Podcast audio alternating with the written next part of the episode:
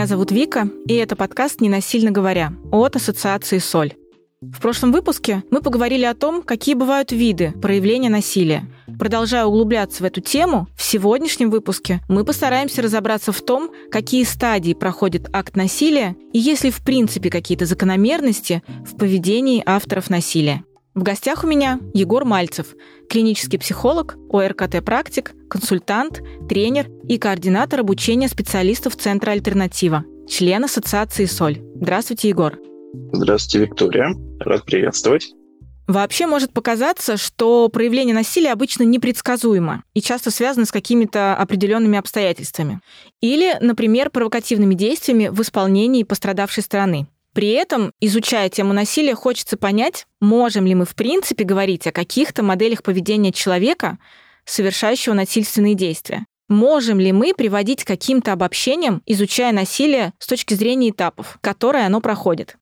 На самом деле здесь очень интересный момент, потому что каждый эпизод насилия даже у отдельно взятого человека может иногда казаться абсолютно одинаковым, но он всегда разный. Каждый раз какие-то отличия в этом есть и на них очень важно указать. Потому что важно, чтобы человек не думал, что все происходит, как всегда, и по накатанной. Однако некоторые закономерности действительно могут прослеживаться, условно. Их многие пытались обобщать, пытались обобщать по-своему. В целом о закономерностях можно поговорить. И о динамике такого явления, как насилие. Есть несколько версий, они в основе своей даже очень сильно похожи на правду пока мы не подошли к концепциям, с помощью которых можно рассматривать акт насилия, правильно ли я понимаю, что как будто бы у каждого человека будет свой уникальный опыт, свой уникальный цикл насилия? но при этом конкретному человеку может быть свойственен какой-то линейный шаблон поведения, характерный именно для него.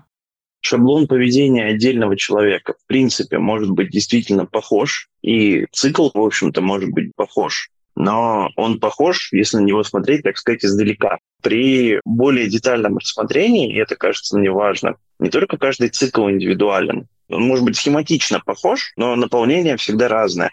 И каждый эпизод этого насилия на самом деле всегда разный, потому что он происходит в разной обстановке, в разной среде, с чуть разной интенсивностью. Там есть хотя бы минимальные различия, но различия концепция того, что все идет каждый раз чуть по-другому, помогает справляться со своим поведением и от насилия отказываться автору в конечном счете. То есть это создает впечатление того, что есть какие-то параметры, которые все-таки изменимы, а если что-то изменимо, то этим можно управлять. Концепция всеобщей одинаковости придает ощущение некоторой безнадежности, я бы сказал. А надежда на то, что что-то может измениться, это один из важнейших, если не самый важный фактор, влияющий на изменения. Мы в начале нашей беседы использовали два слова, обозначающих акт насилия. Цикл и я упомянула о линейности поведения. Вы настаиваете на том, что это все-таки цикл, что какую-то линейность проследить нельзя, что есть точка начала, потом какое-то продолжение, точка конца. И при желании или при том, что так ситуация может сложиться, автор насилия вот эту линейку поведения повторит снова. Я бы сказал, что акт — это все-таки отдельно взятое действие, что цикл или линия, о которых мы пытаемся говорить, состоят из разных актов.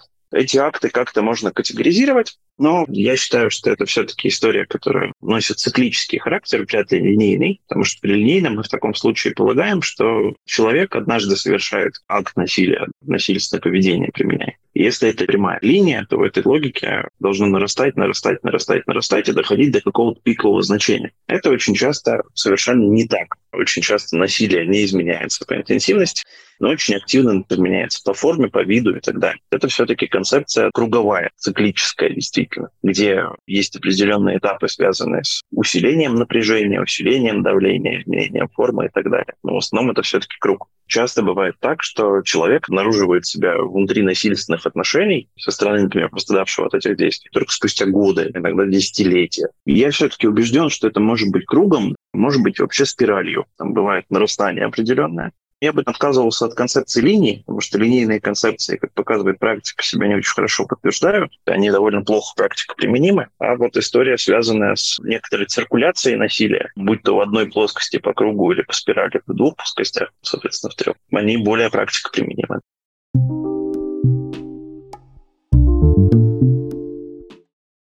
Если кто-то захочет поглубже изучить тему динамики насилия и решит зайти в интернет, задать этот вопрос там, то первым делом обнаружит, что прежде всего везде упоминается цикличная концепция Ленор Уокер, которая говорит о том, что процесс насилия состоит из трех этапов. Иногда из четырех, но в большинстве случаев из трех. Расскажите нам, пожалуйста, о ней поподробнее.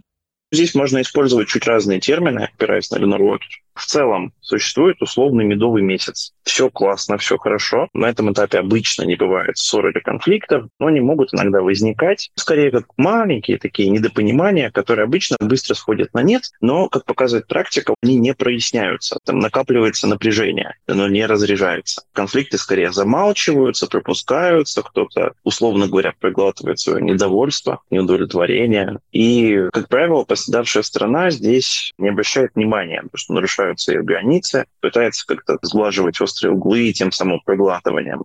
И ведет себя как мудрый просветленный человек, будь умнее, не реагируй и так далее. А автор насилия в этой ситуации постепенно занимает пространство, подвигает какие-то границы и может начать пытаться контролировать, например, объясняя это заботой, я тебе волнуюсь или что-то такое. Это первый этап, условно, медового месяца. На этой стадии напряжение нарастает, потому что конфликты не разрешаются. Все это копится, пузырь надувается происходит дальнейшее нарастание этого напряжения, ну, начинает потихоньку выходить. Появляются первые ссоры, иногда упреки, замаскированные под шутки, то, что мы называем пассивной агрессией. Реакция здесь такая, что конструктивный диалог, как правило, не случается. В таком случае тот, кто является автором насилия, может пытаться устанавливать некоторые правила. А правила — это как раз про власть и контроль уже. Естественно, оправдывая это чем-то вроде высшей цели, общего блага и взаимного комфорта, тем, что так должно быть. В общем, напряжение продолжает нарастать, потому что любое действие, любое воздействие, в том числе насилие, что является применением силы, оно вызывает какое-то определенное сопротивление. Сопротивление может быть не явным, не прямым, но как минимум выражение недовольства на лице пострадавшей стороны начинает появляться. И вот это напряжение копится, копится, и копится в том числе у автора. И в какой-то момент происходит взрыв. То есть происходит нечто эксплозивное, и происходит насилие. Здесь могут применяться разные виды насилия. Главное, что это насилие. Оно становится резким, сильным, быстрым, взрывным. Это куда большая интенсивность, чем все то пассивное, что мы видели на стадии напряжения. А за взрывом всегда следует резкое охлаждение. Как правило, здесь автор насилия извиняется, обещает, что никогда так больше не будет, никогда этого не повторится. Иногда они даже пытаются оправдывать свой поступок иногда для себя, иногда не для второй стороны. Почему так произошло? Например, это может быть, ой, я не мог себя контролировать, ой, что-то еще. А часто они перекладывают ответственность на пострадавшую сторону. Ты была не права, или ты был неправ, или ты себя так повел, ты меня вынудила или вынудил. Я стараюсь в рассказе уходить от какой-то гендерной рамки здесь, общепринято считать, что насилие – это гендерный феномен, применяемый мужчинами по отношению к женщинам. Часто могу сказать, что это не так насилие встречается со всех сторон и во все стороны. Хотя по статистике мужское насилие в отношении женщин встречается, конечно, чаще, но это не абсолют. Дальше наступает стадия примирения, условно. Авторы насилия прощают, вторая сторона вроде как больше не обижается, и начинается снова медовый месяц. Какое-то время он длится, и дальше все по кругу. При этом интересный факт. У пострадавшей стороны одна из типичных убежденностей Ей кажется, что она точно знает, что надо делать, чтобы медовый месяц длился как можно дольше. И она точно знает, даже если она понимает, что периодически совершается насилие, что она может этот медовый месяц продлевать вечно и знает, что делать, чтобы автор насилия насилие не применял. И у нее есть точно какие-то способы, как это делать. Но интересный парадокс заключается в том, что все эти способы работают ровно до тех пор, пока насилие не случается снова. Но убежденность присутствует. Это такая типичная история. Пострадавшая сторона склонна пытаться растягивать медовый месяц, даже в том случае, если она понимает, что совершается насилие. И вот эта склонность к продлению медового месяца приводит как раз к тому сглаживанию углов, о котором я говорил в начале. Это дает возможность автору насилия опять отодвигать границы, опять накапливать напряжение со всех сторон. И цикл так и работает, на этом и живет. По вашему опыту, можно ли говорить о каких-то временных рамках длительности каждого из этапов? Вы говорили, что иногда цикл насилия может длиться годами, и можно не замечать, на каком этапе мы сейчас находимся.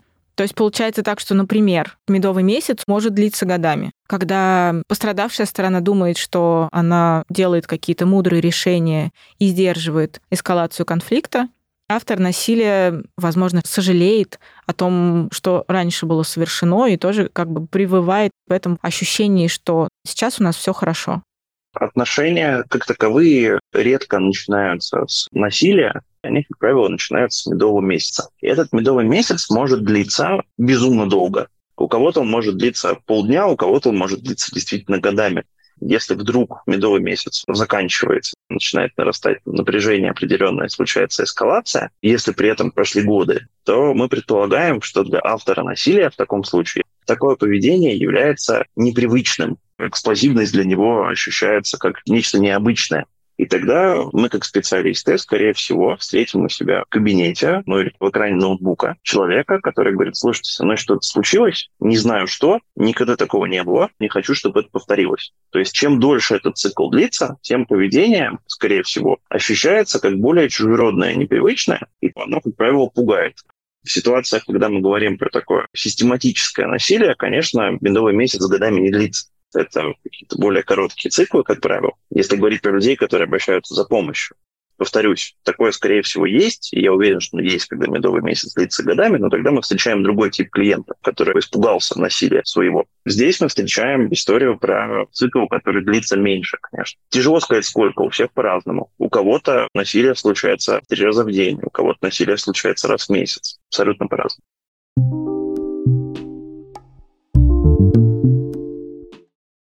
Есть теория, что ощущения, которые испытывает пострадавшая сторона во время так называемого медового месяца, они настолько благоприятны, что к ним хочется возвращаться. Эта теория говорит о том, что одна из причин, почему пострадавшая сторона не уходит от автора насилия, даже если она испытывает какие-то негативные эмоции, это то, что можно вернуться в этот медовый месяц, и в нем создается ощущение, что все хорошо.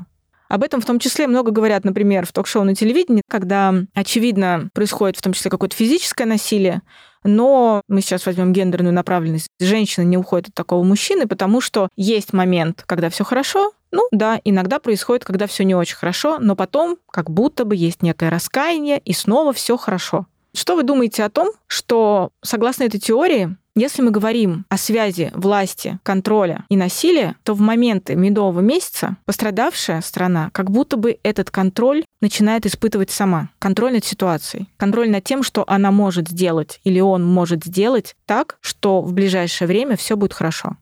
Я как раз про это отчасти говорил, что у пострадавшей стороны есть убежденность, что она может не допускать актов насилия в свою сторону, что она может контролировать, делать так, чтобы кто-то не впадал в ярость и так далее. Но получается так, что пострадавшая сторона может вот этими ощущениями от медового месяца перекрывать все свои аргументы за то, что из этих отношений, например, надо уйти, поскольку есть же моменты, когда все хорошо, и ради них стоит жить, например, конкретно в этой паре. Может ли быть такая причина, что эти отношения продолжаются снова и снова ровно потому, что есть этот медовый месяц? Ответ довольно односложный. Очевидно, что да. Поскольку вы сказали, что, возможно, это даже не круг, а некая спираль, не получается ли так, что вот эта динамика насилия, она в какой-то момент превращается в такой вариант, когда один из этапов становится очень коротким? Например, насилие, как вы сказали, может быть три раза в день, а медовый месяц — это буквально один час. Может быть так, может быть иначе. Мне кажется, что медовый месяц всегда будет дольше, чем все остальное в близких отношениях. Потому что эскалация все-таки носит взрывной характер. Взрыв — это всегда быстро. Резкое расширение какого-то накапливаемого напряжения. Потом есть этап примирения, винится активно, отказывает, что он был неправ, оправдывается, говорит, меня вынудили и так далее. Но этот этап тоже вряд ли рассматривается угрожающий и не воспринимается, я думаю, как что-то неприятное обычно. Поэтому эксплозия, взрыв сам по себе, он довольно короткий. Вопрос в его интенсивности, в его силе и в частоте этих взрывов. Но взрывы сами по себе редко долгие. Плюс, согласно некоторым другим концепциям, можно сказать, что меняется сама форма применения насилия. Авторы, отказываясь от одного вида, понимая, что он становится каким-то неудобным для них, или понимая просто, что он не работает. То есть, например, пострадавшая страна научилась ему сопротивляться научилась делать так, чтобы этого не происходило, или выстроила более-менее успешную линию обороны от этого, начинают сменяться виды мы в работе часто видим, что человек, который отказывается от одной формы насилия, переходит к какой-то другой иногда, часто неосознанно. Но чтобы разобраться в этом, надо разобраться с тем, что такое динамика насилия в общем, не внутри конкретных отношений, а поговорить о динамике насилия как явлении в целом. Откуда это берется, как отдельно взятый человек решает, что ему надо его применять. Я довольно осознанно говорю слово «решает», потому что кажется, что насилие — это поведение, поведение всегда целенаправленно. Если мы не говорим про какие-то психотические состояния, состояние аффекта и состояние измененного сознания, то это все-таки выбор. Он часто бывает для людей, которые насилие применяют, неочевидным, но это является выбором. Если совершение насилия — это выбор человека, то по ощущениям кажется, что если человек может проявить силу в виде насилия, то значит он этой силой обладает, поскольку в большинстве случаев и мы в выпусках о стереотипах говорили об этом, что человек, совершающий насилие, как будто бы по природе своей сильный. И общество видит такого человека в образе сильного, ужасного, совершающего какие-то неприемлемые вещи. Но, тем не менее, это не маленький человек, не история маленького слабого человечка. То, что вы говорите, подходит, во-первых, под одну из концепций появления насилия как явления, под концепцию социальных факторов. То есть ощущение того, что если я так могу, то я какой-то большой и сильный, и вообще это эффективно работает. Например, в патриархальных обществах это вообще там часть традиции, что я должен быть сильным, чтобы доказывать, что я сильный, я должен вот так себя вести, даже если, в общем-то, мне это не надо. Там какая-то культурная история. Так бывает. Часто довольно. И это элемент таких социальных факторов, которые позволяют насилию случаться. Однако, если мы вернемся к тому, о чем вы говорите, на самом деле насилие не обязательно совершает кто-то большой и страшный. Что такое вообще насилие? Это, грубо говоря, злоупотребление силой, действия действительно сильного по отношению к слабому. Однако все мы находимся в состоянии сильного и слабого в зависимости от контекста. Каждый человек может найти кого-то, кто в чем-то слабее, чем он. Или в какой-то ситуации оказывается слабее, чем он. Вопрос в том, выбираем мы этим пользоваться или нет. И ответ на этот вопрос лежит в поле того, зачем нам вообще это нужно. И психотерапевтические подходы про корни насилия говорят, что человек начинает совершать насилие по приблизительно следующей схеме. Однажды в какой-то момент с ним происходит что-то, что заставляет его чувствовать острое бессилие или переживать бессилие на протяжении долгого времени. Когда человек ощущает бессилие, у него образуется некоторый дефицит силы. Нам важно чувствовать себя в какой-то степени на что-то способными, слэш-сильными. И в этой ситуации человек, дабы подтвердить свою сильность, выбирает часто самый эффективный способ свою силу почувствовать. Это насилие. Насилие применяется по отношению к кому-то и заставляет этого кого-то испытывать чувство бессилия. Потому что насилие, повторюсь, действие сильного по отношению к слабому. И оно вызывает вот это вот чувство бессилия и порождает дефицит силы. И, в общем-то, поэтому отчасти насилие циркулирует в обществе уже столько веков. Это просто эффективно решает проблему ощущения дефицита силы. Поэтому это не обязательно большой и страшный человек. Это человек, который, скорее всего, чувство бессилия когда-то испытал. Бывают, конечно, авторы инструментального насилия которые применяют насилие, потому что это эффективно не только по отношению ощущения собственного бессилия, а эффективно по отношению решения каких-то задач. Это просто хорошо работает. Но это точно не всегда большой и страшный человек, который делает это, потому что может. Часто это растет именно из ощущения все-таки дефицита силы. Получается так, что эта эффективность проявления насилия, которая дает определенный результат, для многих является определяющим в выборе своего поведения. Потому что если мы, например, берем не насилие в близких отношениях, а насилие, которое проявляется где-то в обществе. Думаю, многие наши слушатели вспомнят ситуацию, когда проявление силы, правда, приводит к каким-то быстрым результатам. И тот человек, который эту силу в данный момент проявлял, он ее не будет определять насилием. Просто так было эффективнее совершить действие, чем идти какими-то более благоприятными путями. Как вот этот тонкий момент нащупать, когда это правда проявление силы для того, чтобы достичь какого-то результата, а когда это уже проявление насилия? В этом месте дифференциация на самом деле довольно тонка. И мне кажется, что ее логично искать индивидуально. Все зависит от того, что мы называем насилием. И вот здесь начинается удивительный феномен, потому что существует очень много разных определений насилия, которые пошли из разных концепций. С одной стороны, есть очень логичное утверждение, которое исходит со стороны фемповестки, и заключается оно в том, что все, что как насилие переживается, в общем-то, можно насилием считать. Это правда так. Если переживается как насилие, то это можно считать насилием. С другой стороны, это не очень подходит для идентификации насилия как своего поведения, потому что как будто обязательно нужно спрашивать мнение второй стороны. Тяжело понять про себя, совершил я сейчас насилие или нет. Да, люди делают и закрепляют те формы поведения, которые эффективны. Это довольно простой бихевиоризм. Если что-то работает хорошо, люди стараются делать этого больше и чаще. И коли это самый простой способ, то его-то и надо повторять. Тогда возникает другой вопрос. Почему люди от насилия выбирают отказываться в какой-то момент? Мы очень часто видим людей, которые выбирают действительно сами по себе от него отказываться. Это здорово. Потому что у этой дороги есть определенная цена. Помимо того, что это очень эффективно и быстро позволяет достигать результатов, эта дорога в известной степени является платной. Потому что насилие, а, порицается обществом, б, оно неодобримо социально, оно неодобримо внешне. В близких отношениях, если мы говорим про насилие, то в качестве побочных эффектов, нежелательных последствий применения насилия мы видим страх близких, напряжение в отношениях, слезы, неприязнь, потому что все-таки насилие вызывает жутко неприятное ощущение у того, по отношению к кому оно применяется. В том числе то самое ощущение бессилия.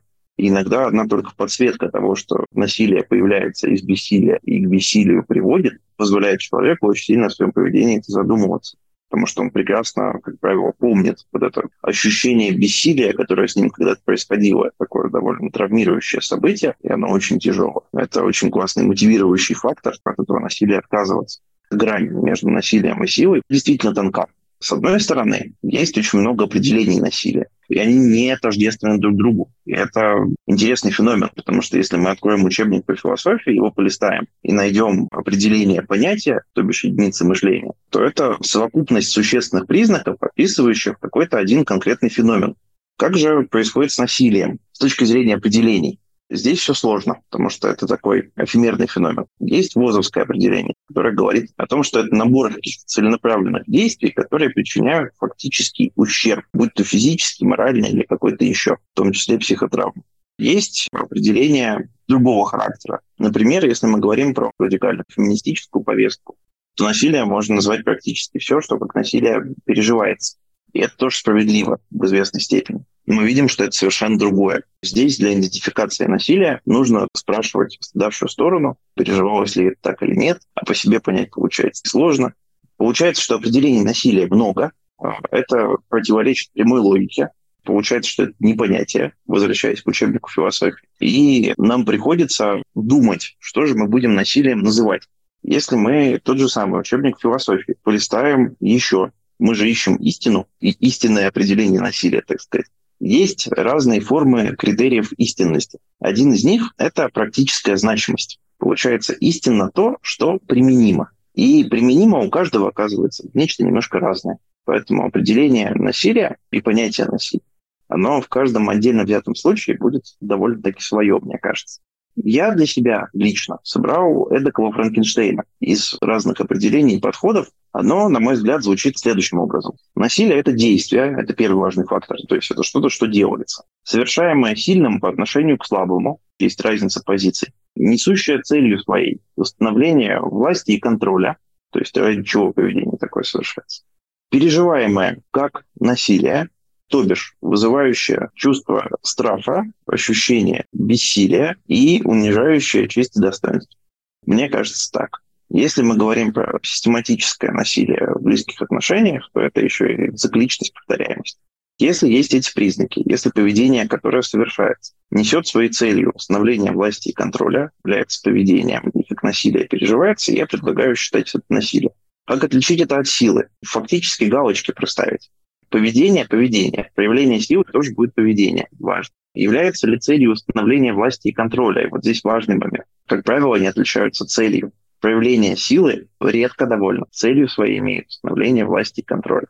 Часто проявление силы – это как раз способность столкнуться с несогласием, но при этом способность свою границу отстоять, свое желание и свое мнение выразить и как-то с этим совсем обойтись. И вот этим очень часто сила отличается от насилия.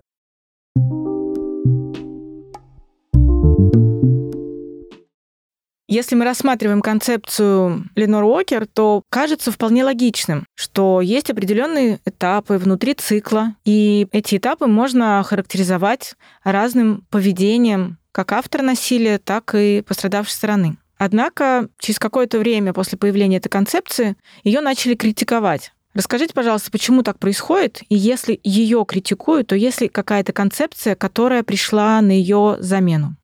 Критики много, критика разная. Критикуют нас вообще все, это круто. Я считаю, что наличие критики – это вообще очень хорошо, потому что критика позволяет не слепо верить чему-то, а что-то проверять. На мой взгляд, ее можно критиковать за представление некоторой однотипности, то есть то, что все происходит одинаково и, условно говоря, циклически. Плюс, вроде как, насилие предполагает постоянное восстановление власти. И в таком случае в состоянии медового месяца как раз должна поддерживаться это восстановление власти. Тоже интересный момент. Есть много моментов, за которые можно зацепиться. Я бы сказал, что на самом деле попытка концептуализации сама по себе, подведение чего-то под шаблон, если мы не говорим про болезнь, под которую надо выписывать те или иные таблетки по схеме лечения, я бы не был сторонником такой жесткой концептуализации, что все может работать только так, а никак иначе. Индивидуализация – вечная вещь. Цикл насилия у каждого выглядит очень по-своему. Он может отличаться формами.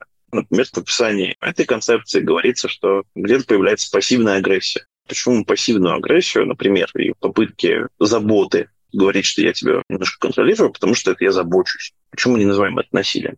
Если это вдруг переживается как насилие на, ран... ну, на стадии пораньше, что не насилие получается, не эксплозия. Есть момент, заключающийся в том, что в насилии не всегда присутствует взрыв, как таковой ярко выраженный. Потому что взрыв предполагает все-таки какое-то очень яркое изменение но не факт, что будет происходить. Очень часто бывает так, что одна форма насилия перетекает в другую. То есть медовый месяц связан не с тем, что насилие, например, не присутствует, а с тем, что форма изменилась, все стало как-то по-другому. Бывает такое, что насилие становится практически перманентным переходом из одного в другое. Есть другая концепция, более современная, она называется «колесо власти и контроля». И говорит как раз о том, что форма насилия скорее переходит одно в другую. И на самом деле, работая с клиентами, мы видим, что когда им хочется отказаться от насилия, очень часто это ощущение дефицита силы долго не уходит. И человек, отказываясь от одной формы насильственного поведения, дабы этот дефицит восполнять, переходит к другой. Что, собственно, за формы такие? И какие бывают вообще переходы из одного в другое? Есть стадия эмоционального насилия. Это история, связанная с принижением, провокацией стыда, газлайтингом, манипуляциями какими-то. То есть это нечто, что часто появляется, в том числе в концепции, которую мы до этого обсуждали, и в стадии медового месяца. Но вообще-то это тоже насилие. Как может история про заботу выглядеть? Я вот сильный, классный, ты там что-то не понимаешь, поэтому я тебе объясню. Вообще ты сегодня устала, поэтому тебе вот все вот так кажется, но правильно делать вот так. И другие формы манипуляции, условно это тоже можно считать насилием. Потом эта форма проходит, и начинается чего-то другое. Например, изоляция и ревность тоже как вариант звена и форм насилия, которые здесь могут проявляться. Здесь начинается контроль, что делает человек, с кем встречается, что читает. Ограничивается и осуждается социальный круг этого человека. И вот здесь начинаются иногда применение угроз насильственных действий, угрозы физического насилия. Бывает другая форма. Например, это, это там какое-то время работало, отработало свое. Давайте включим нечто другое. Минимизацию, отрицание, ложь, обвинение, перекладывание ответственности за проблемы, преуменьшение того, что происходит. Мы видим, что сильно меняется природа этого насилия. Потом это тоже или надоедает, или это становится довольно явным, за это приходится извиняться, и форма насилия переходит в другую стадию. Например, в сексуализированное насилие. Или может переходить в запугивание угрозы, угрозы насилия, запугивание взглядами, действиями, жестами. Битье посуды можно, в принципе, сюда же отнести. Порчу вещей, Дальше есть формы, похожие скорее на психологическое насилие, например, блокирование гнева, запретные эмоции. Здесь же могут включаться угрозы, чтобы заставить замолчать. Если ты сейчас не замолчишь, я что-нибудь сделаю. Игнорирование. Игнорирование вообще очень жестокая история с точки зрения эмоционального насилия. Например, в ситуации конфликта, когда одному человеку важно что-то высказать или важно поконфликтовать, эмоции прям бушуют, а второй человек уходит, закрывается или нарочито не слушает, или просто не дает применять какие-то аргументы, это, конечно, тоже переживается как насилие, насилие довольно сильно. В общем, здесь меняется форма. Форм много, концепция тоже такая переходящая. И она основана на том, что насилие фактически переходит из одного сектора, который я сейчас перечислял, я перечислил не все, если перечислять просто сектора, классически так рассматривается. Блокирование гнева, преследование домогательства, запугивание угрозы, эмоциональное насилие, изоляция и ревность, манипуляция, отрицание, ложь, обвинения, использование детей, сексуализированное насилие, использование положения мужчин и экономическое насилие.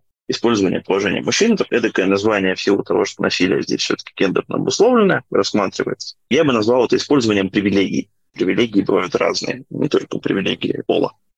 Получается, если мы берем концепцию Ленор Уокер, то у нас есть некий момент того самого медового месяца, когда как будто бы есть ощущение какого-то раскаяния у автора насилия, и, соответственно, если есть желание как-то проработать и перестать применять насилие, именно в этот момент автор насилия может прийти к специалисту и с ним разобраться. А в концепции колесо власти и контроля как будто бы нет совсем места, где это колесо и этот цикл можно разорвать и прекратить совершать определенные действия, потому что одно постоянно перетекает во что-то другое учитывая, что термин насилие имеет очень широкое определение, то получается все мы можем подвязать под насилие и прекратить его, согласно этой концепции, как будто бы негде. Цикл слишком замкнут. В какой момент в концепции власти и контроля есть какая-то пауза, какая-то передышка, назовем это так, внутри которой можно задуматься, что я делаю, можно ли это исправить и как это исправить, и обратиться за помощью.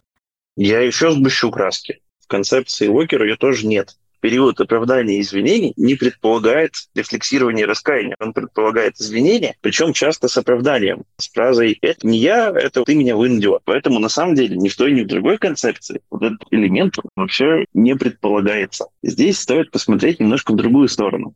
Как я сказал в своем определении, насилие — это поведение. В поведении есть какая-то цель, есть какие-то результаты. И вот как раз, когда человек оценивает результаты своих действий, я верю в то, что люди оценивают результаты своих действий периодически. Когда он понимает, что что-то идет не так, потому что он начинает чувствовать некоторый дискомфорт, его боятся, еще что-то происходит. А люди, вступая в близкие отношения, все-таки хотят быть любимыми, быть еще какими-то.